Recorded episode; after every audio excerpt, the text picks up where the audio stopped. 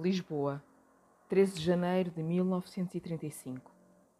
Meu prezado camarada, muito agradeço a sua carta e o que vou responder imediata e integralmente. Passo agora a responder à sua pergunta sobre a gênese dos meus heterónimos. Vou ver se consigo responder-lhe completamente.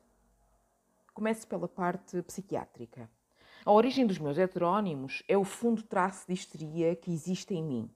Não sei se sou simplesmente histérico se sou mais propriamente um estero-neuroarasténico, tendo para esta segunda hipótese, porque há em mim fenómenos de abolia que a histeria propriamente dita não enquadra no registro dos seus sintomas. Seja como for, a origem mental dos meus heterónimos está na minha tendência orgânica e constante para a despersonalização e para a simulação. Desde criança, tive a tendência para criar em meu torno um mundo fictício, de me cercar de amigos e conhecidos que nunca existiram. Desde que me conheço, como sendo aquilo a que chamo eu, me lembro de precisar mentalmente, em figura, movimentos, caráter e história, várias figuras irreais que eram para mim tão visíveis e minhas como as coisas daquilo a que chamamos, porventura abusivamente, a vida real. Esta tendência, que me vem desde que me lembro de ser eu, tem-me acompanhado sempre, mudando um pouco o tipo de música com que me encanta, mas não alterando nunca a sua maneira de encantar. Esta tendência para criar em torno de mim um mundo igual a este, mas com outra gente, nunca me saiu da imaginação. Teve várias fases, entre as quais esta, sucedida já em maioridade. Assim, arranjei e propaguei vários amigos e conhecidos que nunca existiram, mas que ainda hoje, a perto de 30 anos de distância, ouço, sinto, vejo. Repito, ouço, sinto, vejo. E tenho saudades deles. Aí, por 1912, salvo erro, que nunca pode ser grande, veio-me a ideia de escrever uns poemas de índole pagã Esbocei umas coisas em verso irregular, não no estilo de Álvaro de Campos, mas num estilo de meia regularidade, e abandonei o caso.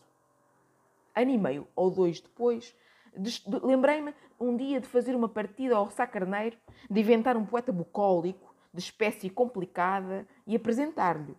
Já me não lembro como, em qualquer espécie de realidade. Levei uns dias a elaborar o poeta, mas nada consegui. Num dia em que finalmente desistira, foi em 8 de março de 1914, acerquei-me de uma cômoda alta e, tomando um papel, comecei a escrever, de pé, como escrevo sempre que posso, e escrevi trinta e tantos poemas a fio, numa espécie de êxtase cuja natureza não conseguirei definir. Foi o dia mais triunfal da minha vida e nunca poderei ter outro assim. Abri com o título O Guardador de Rebanhos. E o que seguiu foi o aparecimento de alguém em mim a quem dei desde logo o nome de Alberto Caeiro. Aparecido Alberto Caeiro, tratei logo de lhe descobrir instintiva e subconscientemente uns discípulos. Arranquei do seu falso paganismo o Ricardo Reis latente, descobri-lhe o nome e ajustei-o a si mesmo, porque nessa altura já o via. E de repente e em derivação oposta à de Ricardo Reis, surgiu-me impetuosamente um novo indivíduo. Num jato, à máquina de escrever, sem interrupção nem emenda, surgiu a ode triunfal de Álvaro de Campos, a ode com esse nome e o homem com o nome que tem. Construí-lhes as idades, as vidas. Ricardo Reis nasceu em 1887. Não me lembro do dia e mês, mas tenho os algures. No Porto, é médico e está presentemente no Brasil. Alberto Caeiro nasceu em 1889 e morreu em 1915. Nasceu em Lisboa, mas viveu quase toda a sua vida no campo. Não teve profissão nem educação quase nenhuma. Álvaro de Campos nasceu em Tavira, no dia 15 de outubro de 1890, à uma e meia da tarde, diz-me o Ferreira Gomes. E é verdade, pois feito o horóscopo, para essa, esta hora está certo. Este, como sabe, é engenheiro naval por Glasgow, mas agora está aqui em Lisboa em inatividade. Caeiro era de estatura média e, embora realmente frágil, morreu tuberculoso. Não parecia tão frágil como era Ricardo Reis, é um pouco, mas muito pouco mais baixo, mais forte, mais seco.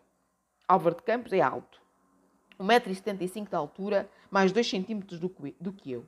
Magro e um pouco tendente a curvar-se. Cara rapada, todos. O caeiro louro, sem, sem cor, olhos azuis, reis de um vago moreno mate, campos entre branco e moreno, tipo vagamente de judeu português, cabelo porém liso e normalmente apartado ao lado, monóculo.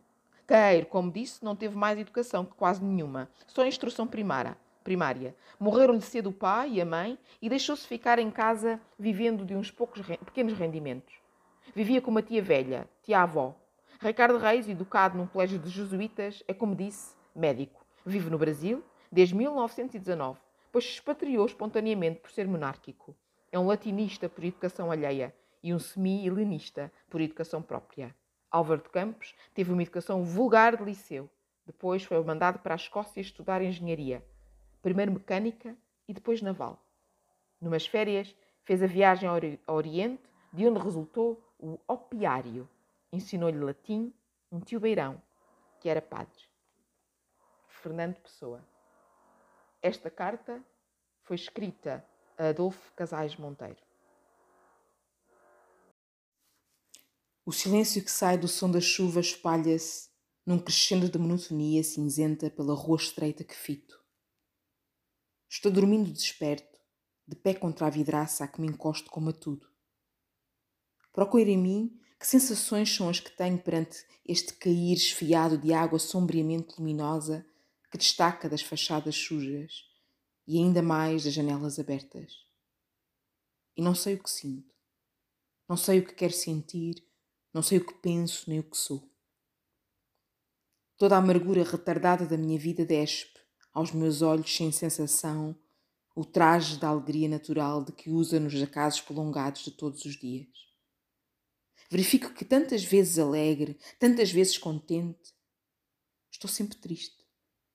E o que em mim verifica isto está por trás de mim, como se debruça sobre o meu encostado à janela, e por sobre os meus ombros, ou até a minha cabeça, fita, com olhos mais íntimos que os meus, a chuva lenta, um pouco ondulada já, que filigrana de movimento o ar pardo e mau. Abandonar todos os deveres, ainda os que nos não exigem, repudiar todos os lares, ainda os que não foram nossos, viver no impreciso e no vestígio entre grandes púrpuras de loucura e rendas falsas de majestades sonhadas ser qualquer coisa que não sinta o pesar da chuva externa, nem a mágoa da vacuidade íntima. Errar sem alma nem pensamento. Sensação em si mesma, prostrada contornando montanhas, por vales sumidos entre encostas íngnuos, longínquo, imerso e fatal. Perder-se entre paisagens como quadros. Não ser a longe e cores. Um sopro leve de vento, que por trás da janela não sinto, rasga em desnivelamento aéreo e a queda retilínea da chuva. Clareia qualquer parte do céu que não vejo. Noto porque, por trás dos vidros meio limpos da janela fronteira, já vejo vagamente o calendário na parede lá dentro, que até agora não via. Esqueço. Não vejo. Sem pensar. Cessa a chuva e dela fica um momento, uma poalha de diamantes mínimos, como se no alto qualquer coisa como uma grande toalha se sacudisse azulmente dessas migalhinhas. Sente-se que parte do céu está já aberta. Vê-se através da janela fronteira o calendário mais nitidamente. Tem uma cara de mulher e o resto é fácil porque o reconheço e a pasta dentífrica é a mais conhecida de todas. Mas em que pensava eu antes de perder a ver? Não sei. Vontade? Esforço? Vida? Com um grande avanço de luz, sente-se que o céu é já quase todo azul. Mas não há sossego. Ah, nem o haverá nunca. No fundo do meu coração, poço velho ao fim da quinta vendida, memória de infância fechada a pó no sótão da casa alheia. Não há sossego, e ai de mim, nem sequer há desejo de o ter. Intervalo doloroso. Tudo me cansa, mesmo que me não cansa. A minha alegria é tão dolorosa como a minha dor. Quem me dera ser uma criança pondo barcos de papel num tanque de quinta, com décilo rústico de entrelaçamentos de parreira pondo xadrezes de luz a sombra verde nos reflexos sombrios da pouca água. Entre mim e a vida há um vidro tenue. Por mais nitidamente que eu veja e compreenda a vida, eu não lhe posso tocar. Raciocinar a minha tristeza? Para quê? Se o raciocínio é um esforço, e quem é que triste não pode esforçar-se? Nem mesmo abdico daqueles gestos banais da vida de que eu tanto quererei, quereria abdicar. Abdicar é um esforço. Eu não possuo o de alma com que me esforçar-me. Quantas vezes me punjo num ser humariante daquele barco, o cocheiro daquele trem, qualquer banal, outro suposto cuja vida, por não ser minha, deliciosamente se me penetra de eu querê-la e se me penetra de alheia.